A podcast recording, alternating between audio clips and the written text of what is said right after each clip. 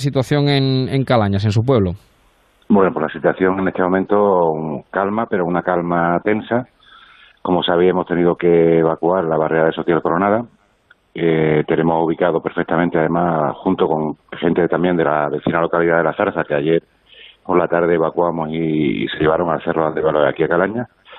Y la situación es de una calma tensa porque, si bien es cierto que, digamos, no tenemos el fuego encima, sí lo estamos viendo alrededor, todas las columnas de humo y, de hecho, pues las perspectivas son preocupantes, pongámoslo así, preocupantes. Estamos esperando a la, última información de reconocimiento de, del Centro de Coordinación del 112 de Andalucía. Y bien, eh, afortunadamente aquí estamos bien, eh, está todo el mundo bien atendido, tenemos coordinadas todas las unidades de protección civil, pero la situación es preocupante, por supuesto. Mm. Eh, ¿cuántos, ¿Cuántos vecinos han, salido, han tenido que salir de sus casas, alcalde? Calculamos que salir de sus casas evacuado esta mañana de solamente de Sotil Coronada sobre unos 200. Lo que pasa es que aquí nos han venido hechas mano del soporte familiar, de los que tienen aquí familia en Calaña o en Valverde del Camino, mm. o estaban en una segunda residencia y han podido volver a, Huelva. Y de ellos pues tenemos aquí unos 30, que unido a los de ayer tenemos unas 90, 100 personas aquí alojadas en el pabellón de deportes. Ya. Eh, sí, Paloma, Paloma. No, le, voy a decir al alcalde, desde que este fuego se originó el jueves y viendo cómo, cómo evolucionaba, la verdad es que la preocupación se fue extendiendo por toda la zona y por toda la, provincia. Estos desalojos que se están realizando eh, han insistido que han querido destacar que son muy preventivos, es decir, no había riesgo porque las llamas no estaban eh, tan cerca, pero sí se ha querido hacer para evitar daños posteriores mayores.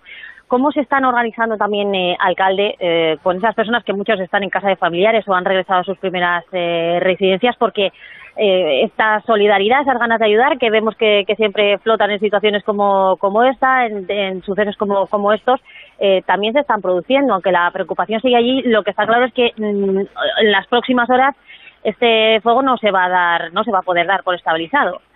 No, desgraciadamente no parece que vaya a darse por estabilizado, ni mucho menos eh, ojalá pudiéramos decir que se va acotando totalmente el periodo, el perímetro, perdón, pero la realidad es que es la tormenta perfecta, es un viento absolutamente cambiante o rolante. De hecho, esta tarde pues se espera que sobre esta hora aproximadamente vuelva a haber un, nuevo giro del viento y de hecho se está eh, ocasionando que zonas que por las que ya había pasado el juego pues vuelva hacia atrás y lugares que ya se habían dado prácticamente por controlados pues vuelvan a reavivarse con el viento y esa es la situación, como digo, la tormenta perfecta que tenemos en este momento. Hay un perímetro tan enorme de 9.000 hectáreas y con una forma muy estrellada, muy irregular, que al final se va a convertir en circular y que deja dentro pues a muchísimas personas y que es muy difícil de atacar. Ahora mismo los medios que están actuando, pues me consta que son muchísimos, que vienen además un refuerzo tarde importante de distintos puntos de Andalucía, pero bueno, es que eh, es un fuego tremendo y, como digo, con una tormenta perfecta la eh, organización con la solidaridad de las personas pues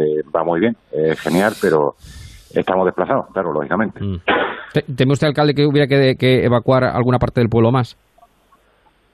En este momento no se teme por eso, como bien habéis dicho vosotros antes, es muy, eh, se está siendo muy precavido en ello, porque lo que nos sí nos ha enseñado todo esto desde que se originó hace unos días, pues que es totalmente irregular y que zonas que en este momento parece que puedan estar lejos pueden estar mañana cerca y evidentemente la precaución, lo entiendo perfectamente por la emergencia de Andalucía y el 112 que la precaución es, razonable porque hay un viento, como digo, muy rolante, las condiciones son muy complicadas y así que eh, hace unos días creíamos que teníamos todo esto medio controlado, sobre todo ayer, y sin embargo las circunstancias han cambiado y no precisamente para mejor. ¿Cuál es, alcalde, la zona que más preocupa ahora mismo?